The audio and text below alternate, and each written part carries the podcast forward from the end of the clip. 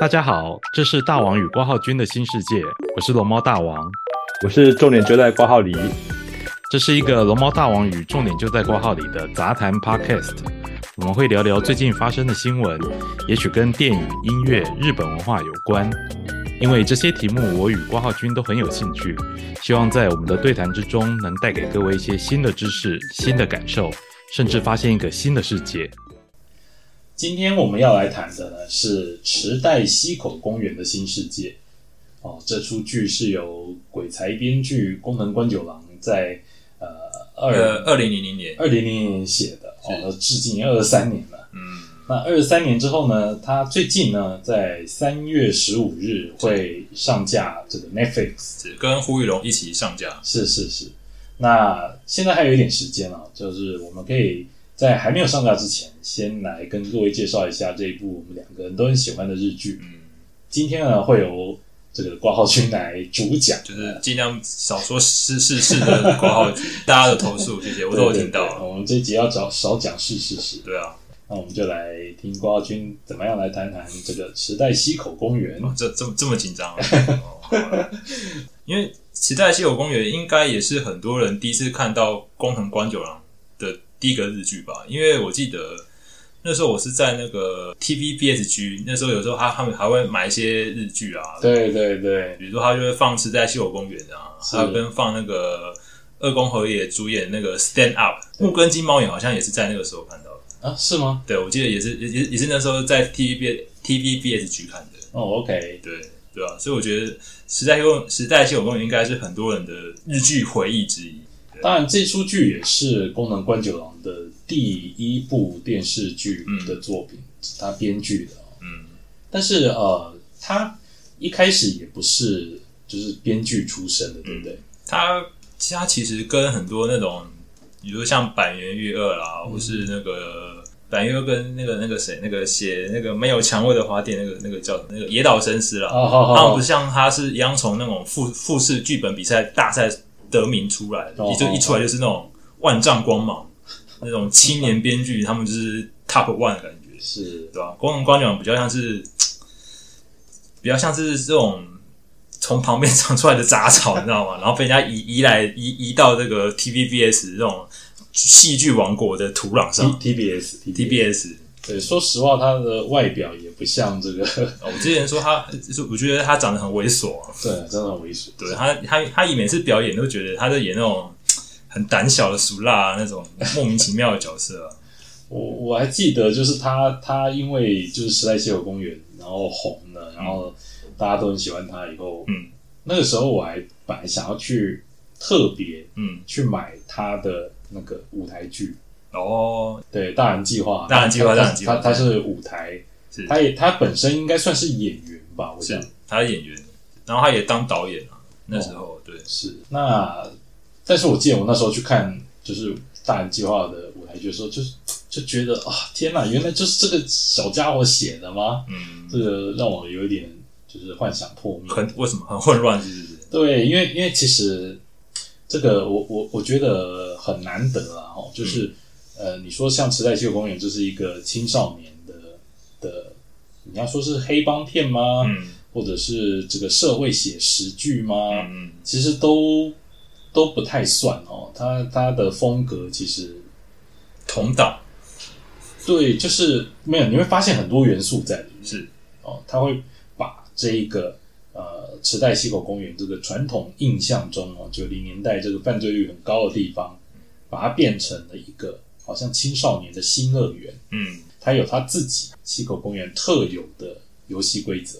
但这个这故事其实也算是推理吧，对，推理类是。型是。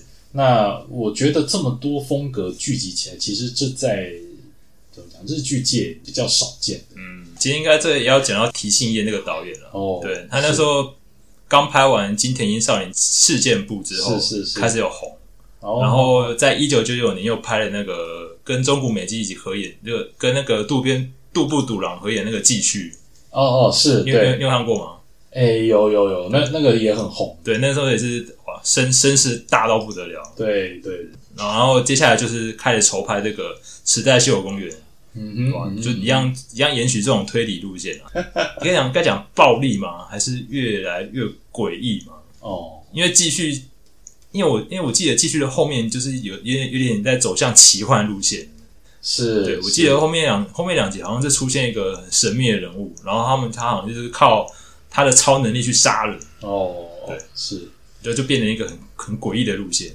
对我，我对提心燕印象比较深刻是他那个 trick，trick 是对，那 trick 的本身其实就有点装神弄鬼，哦，因为因为你你不知道嗯。这个他们现在是在一个灵异奇幻的世界，还是在一个骗局的世界里面。嗯。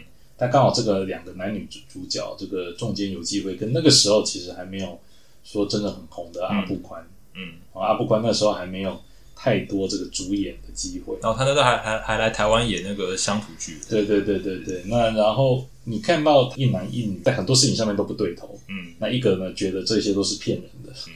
有些就觉得哦这个可能是真的。嗯。那我觉得提信燕在这种他的手法在这种剧里面，就是比较实实验性质嘛。对，那就等于让，因为这个剧本身它其实就想要激发观众的想象力，嗯，观众的思考这样子。那我觉得它的快动作的剪接，哦，跟那种出人意表的画面，嗯其实我觉得会多少会带给观众这种刺激感。是池袋秀贵好像就是在 trick 好像早半年，哦是差不多时期，所以风格也是蛮类似的。对，那当然，池袋西口公园更特殊一点哦。嗯你看，像 Trick 它是单元剧，嗯，但池袋公园它其实是比较完整，整个故事这样子，比较特别。他把那个石田一良的原著的第一集，把它拉长成整个剧。对，哦，哦是，那这对这很特别。他池袋西口公园是写很多本嘛，这些很多本，大概写了十七本，他到了去年还出第第十七本了，他一直在持续那个持续出了，哦，对吧？石田一良算是还蛮还蛮多产的，是对吧？他是对池在这个地方一直很有，就是把自己他他看到日本这个社会的有有什么问题，就会把它放到池袋西永院这边这个地方去。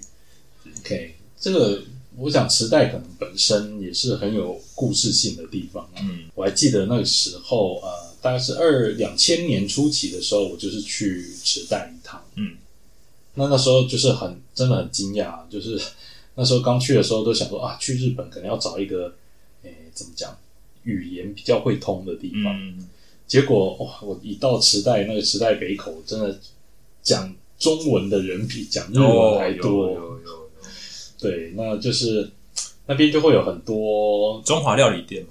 还是中华料理店，我觉得可能还好，就是哦，会有很多酒店，小酒馆、那不是小酒馆，酒店。酒店哦？，对，就是就是拉客的那种。对对对对，哎，这个对时代就有点第一集就有出现那种卡拉 OK 诈骗，是是拉客人进去喝酒，然后点最贵的让人付钱。对，类就是很多像什么呃案内所啊，嗯会有很多，比如说介绍你去吃超便宜吃到饱，嗯，这个听起来好像还不错，对吧？但其实去以后你就会发现会被收很多很多哩哩喳喳的钱，嗯，还有什么超便宜酒家，酒家，对，就是超便宜的舞厅，哦，就会有小姐来陪酒，哎，可是通常这种如果知道你是外国人，他不是就不会不会拉外外国人进去消费吗？对对对对对。可是就是因为时代北口那个时候有非常大量的中国人，嗯。所以他只要他们很贼哦，他们就会在这个时代车站，嗯，就会先观察，只要看到有人拖大行李，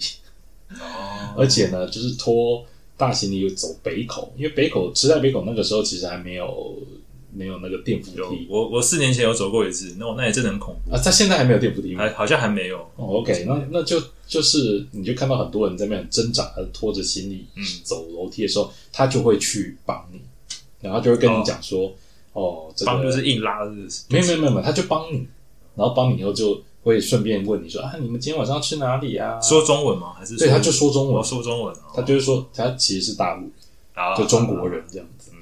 然后他就会跟你讲，用很多理由跟你讲说啊，这个呃，我这边很熟啊，我是地头蛇啊，嗯你要吃什么，我可以带你去介绍你好的啊，我不会骗你啊，这样子。嗯那那边很多就是我去，我有很长的一段时间，差不多将近十年时间，每次去都会住池袋，嗯，住在北口嘛，哎、都有，就是东西南北你都住过。对，那去的时候每次都会，比方说到北口就会遇到像这样子被拉客，我我我有我有我有我有遇过，是，我有遇过。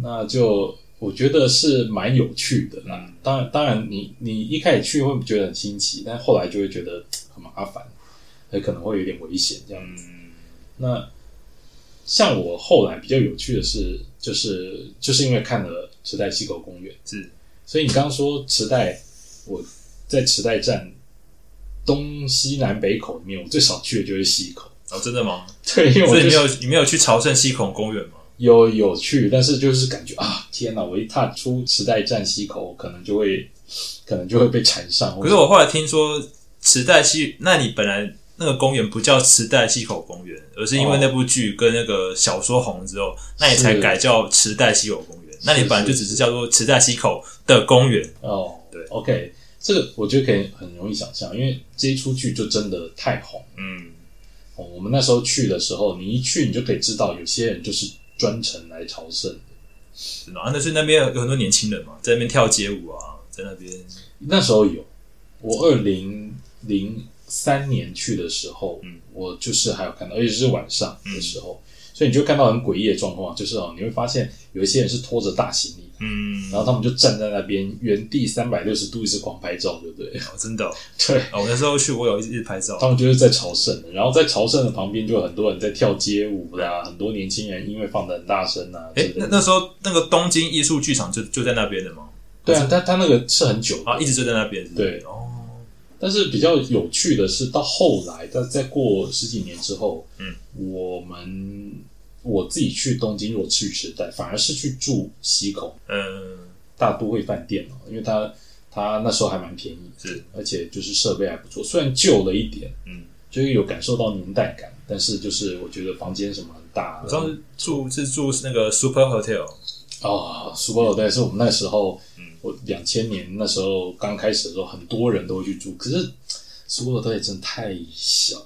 哦，如果一个人的话了，因为我都是一个，哦我没有，我没有，我没有，没有情侣啊，不好意思，一个人住刚刚好，还蛮舒服的。我跟你讲，情侣可能比较麻烦，他情侣好像之前都只有那种 semi double 的嗯，的的床，很小啊。哦，对，你要在床上干嘛，其实很困难。不会啊，小床就叠在上面 也还好啦，是那我们刚刚这样讲，就是这个池袋西口公园，它是改编自这个石田一良的小说嘛？嗯。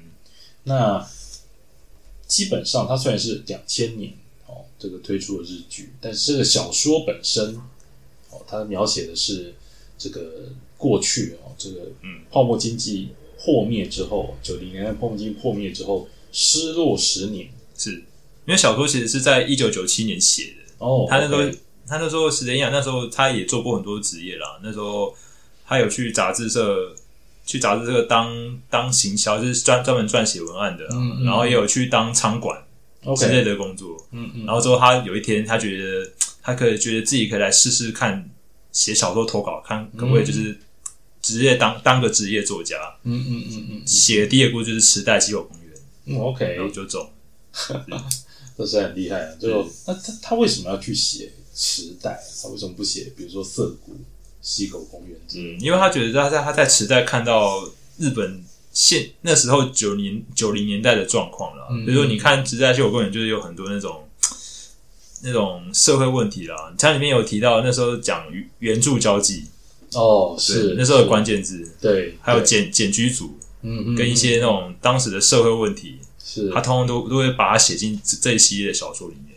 嗯哼嗯哼嗯哼，这个我我想哦，这个跟他都把这个书书名哦，都把这个地名哦池袋放进去哦，嗯，可以说池袋本身就是这本书里面的另外一个女性主角。是，那这当然是有地域的特殊性嗯才会这样子。像我们刚刚讲到，在九十年代的时候，他会有很多中国移民嗯在这边。哦，那呃，可能从事一些就是泡泡浴啊，对，就是可能呃比较非法活动、见不得光的活动，嗯。或者是说会有很多的中国台甚至台湾的这个非法劳工嗯在这边工作，所以呢，呃，某种程度上去形塑了池袋这个地方特殊的背景。嗯。那据我知道，在那个时候，因为它其实这样讲讲，好像跟新宿很像，嗯，但新宿因为历史更悠久一点。新宿更更黑暗吧？对，就是我那时候听到一个讲法是说，就是新宿就是因为派系啊，哦。各种这种帮派很多，就像山口组那种的吗？到可能比那更复杂一点，那可能还有外国人的帮派，嗯。像中国帮之类的。就是如果有兴趣的话，你可以看那个、嗯。有一套小说很有名啊，社会写实的小说，就是那个新那个新新宿角，对对，我新宿角我看过第一集，是是是，它里面就会提到很多像这种地下社会的活新宿的活动。嗯但是我那时候听过一个说法是说，那个时代啊，这个地方它的帮派历史哦，好像还没有新宿那么长，嗯所以呢，这边反而变成了一种怎么讲，兵家必争之地，就是大家在这边重新准暴力团的感觉了。就是去划分新的权势力范围这样子的感觉。所以呢，这个地方就是新宿对于黑社会来讲，它可能是一个比较有希望、新希望的发展空间。嗯，哦就会像时代秀公园有这种里面在描写那种 G boy，就是那种年轻人组成的哦，对，年轻人的帮派，然后他们是要保卫持在这个地方，嗯嗯嗯嗯，就是有种小黑帮小小的那种，是就是可以保护那边保护家园对对对，保护家园免免免于外面来的更大的黑帮来占领是持在这个地方。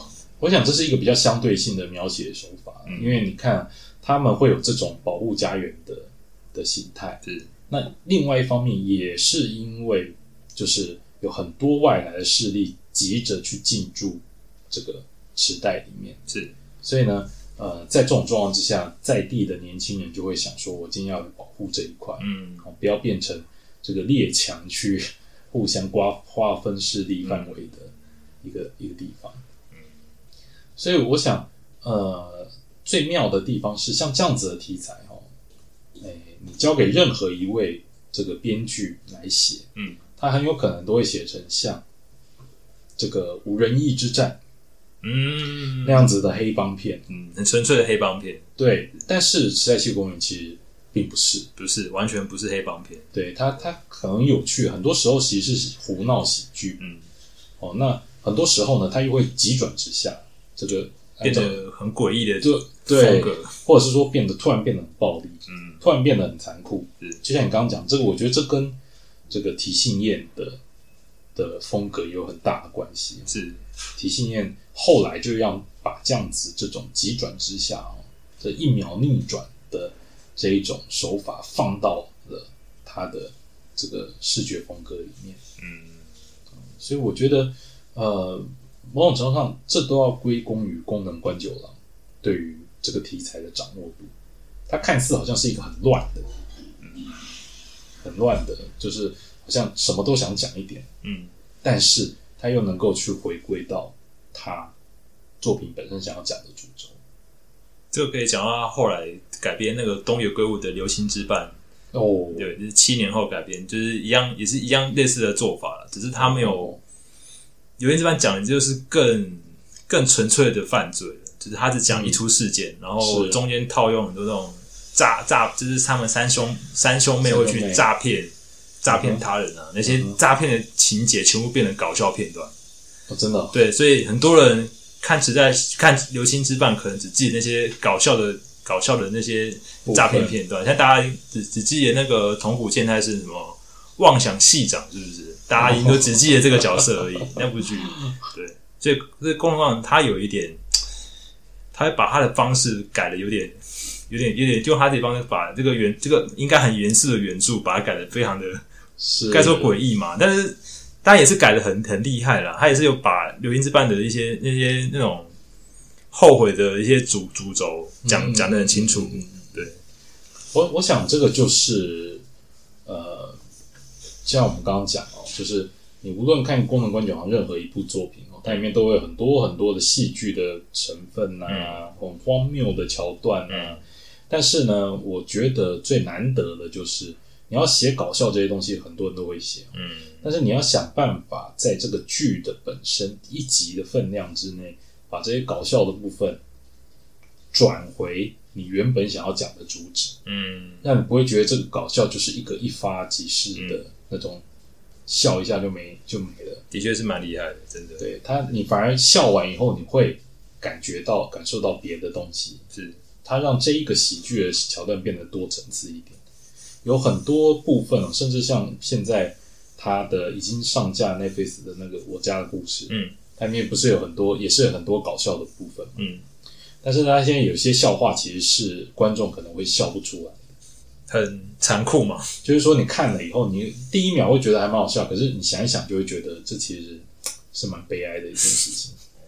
哦，这个比如说像它里面有呃，他们有全家去拍一张以前啊，在夏威夷有拍一张照片，对，哦那后来他他们就会想，这张照片其实就是这个家庭后来破裂的的家最美好的回忆。嗯，哦那但是那瞬间，对，可是可是当你在看这个剧的时候，你会发现他们很多人会开始无就是开始来批评这张照片，其实他们当时的记忆跟这张照片呈现出来的欢乐氛围其实不一样。嗯。他就慢慢的去把这个喜剧的点给播出它深层的真面目出来，让你后来再看这张照片的时候，你可能不一定会觉得好笑，反而会觉得有点感伤、惆怅这样。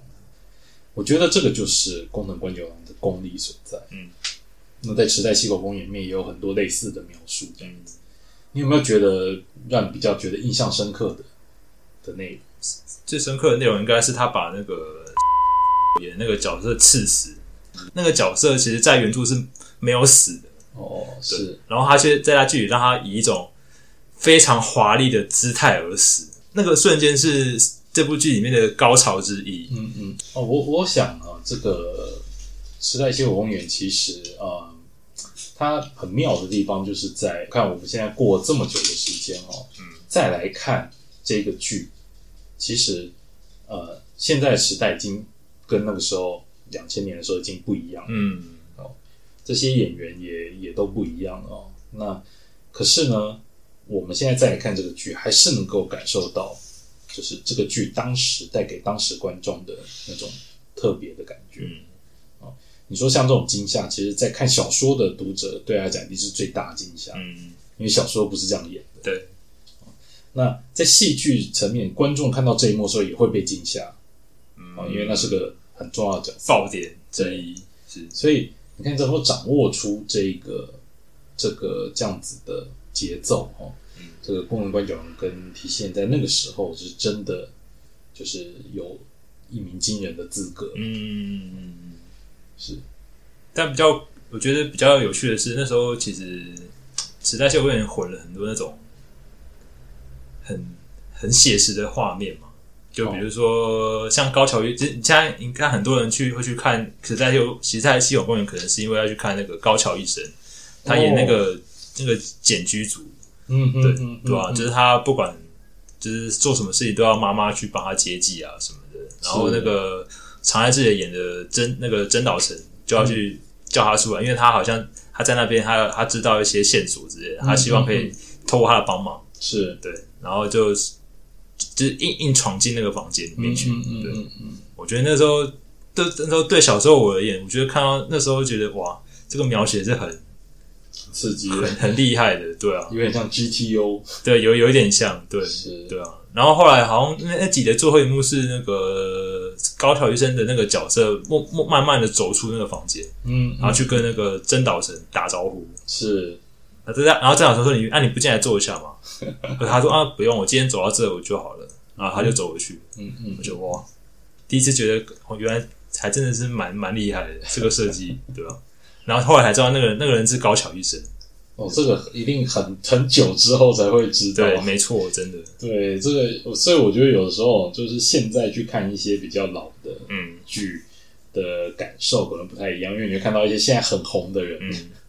以前的时候很多演一些路人角色，嗯。但不过其实高桥医生很很早就跟工藤官九郎合作过了，就是,、哦是吗？那时候工那时候工藤官九郎在池在西游公园第一部之之前，嗯他还有在 TBS 写过一个叫恐怖童话系列的的日剧，哦，OK，然后那时候是改编《拇指姑娘》，哦哦哦，对对对对对，然后然后是那个立山千明主演，嗯嗯，嗯。然后立山千明演一个很他很崇拜、很爱、很爱恋一个学长角色，嗯就是高桥医生的角色，哦，可是高桥医生拒绝他，是。说说我们我们家不我们家还嗯我们关系没有那么好啦，是说我要我要拒绝你啊之类的。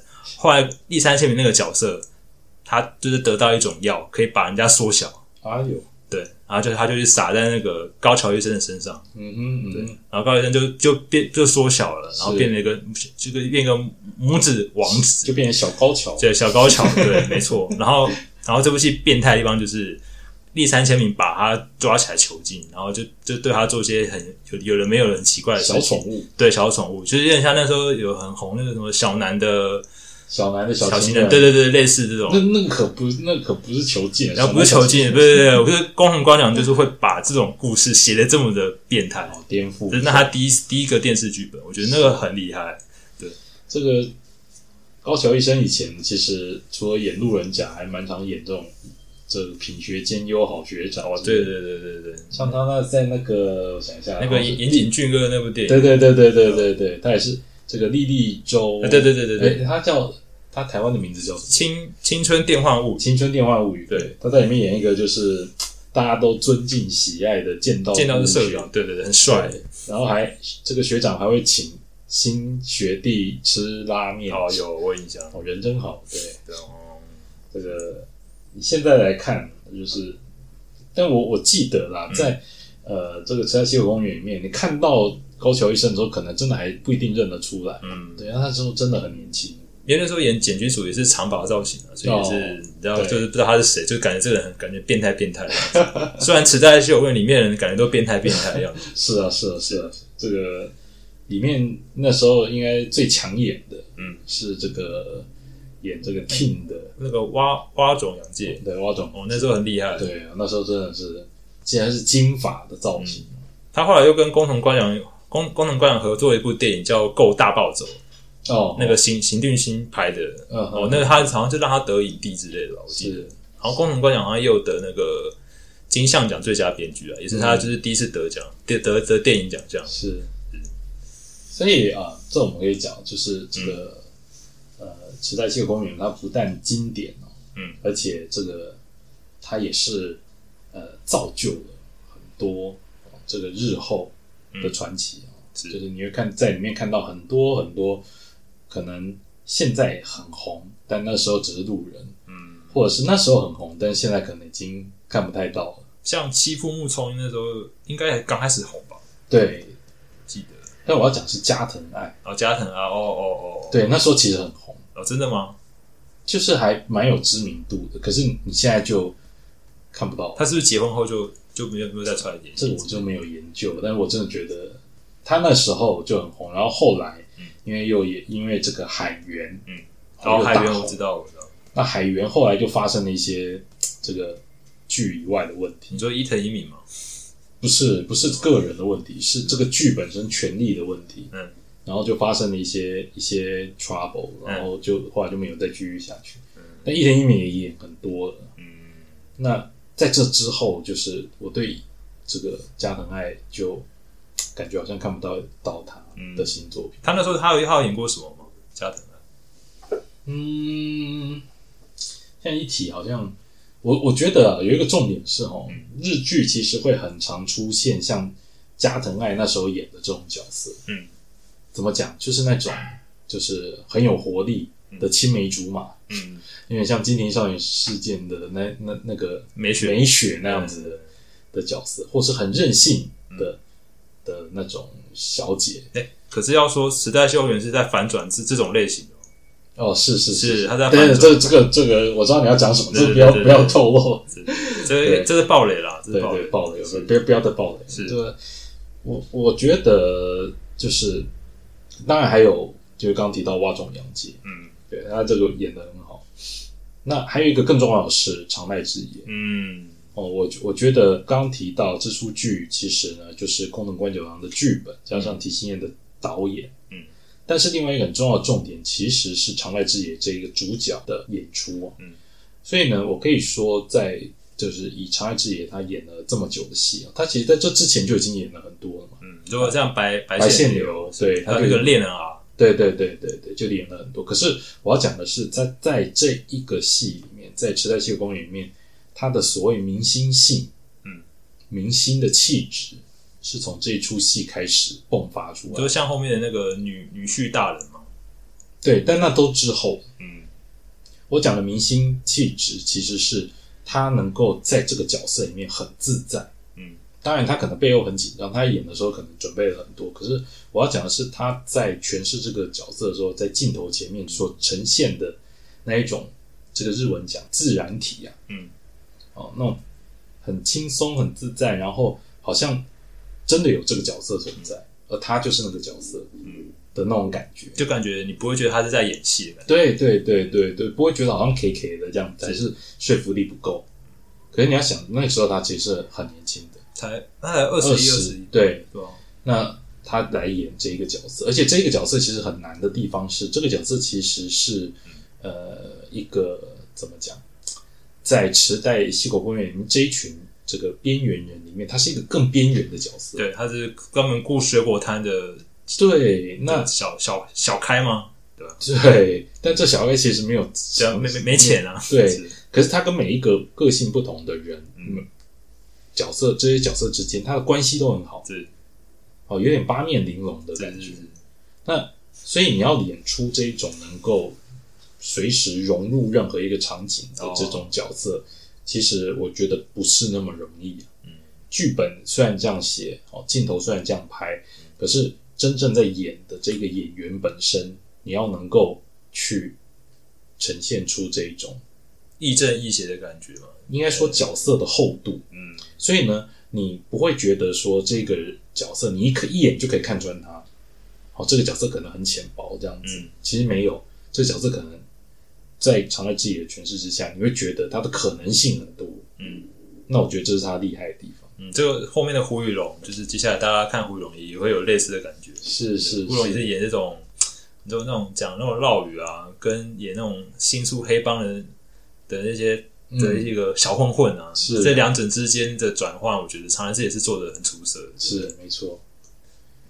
好，那这就是我们今天提到的这个呃池袋西口公园。嗯，这一集的 p a c k a g e 上线之后，应该呃再过几天，只是三月十五号，是礼拜三的时候，它就会上架，嗯跟这个长濑智也演的胡宇龙是哦一起上架。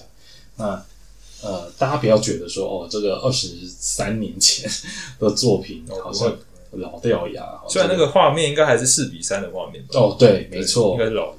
这个没有办法啊这个我们在看一些旧的作品的时候，觉得它解析度都很差，嗯这样。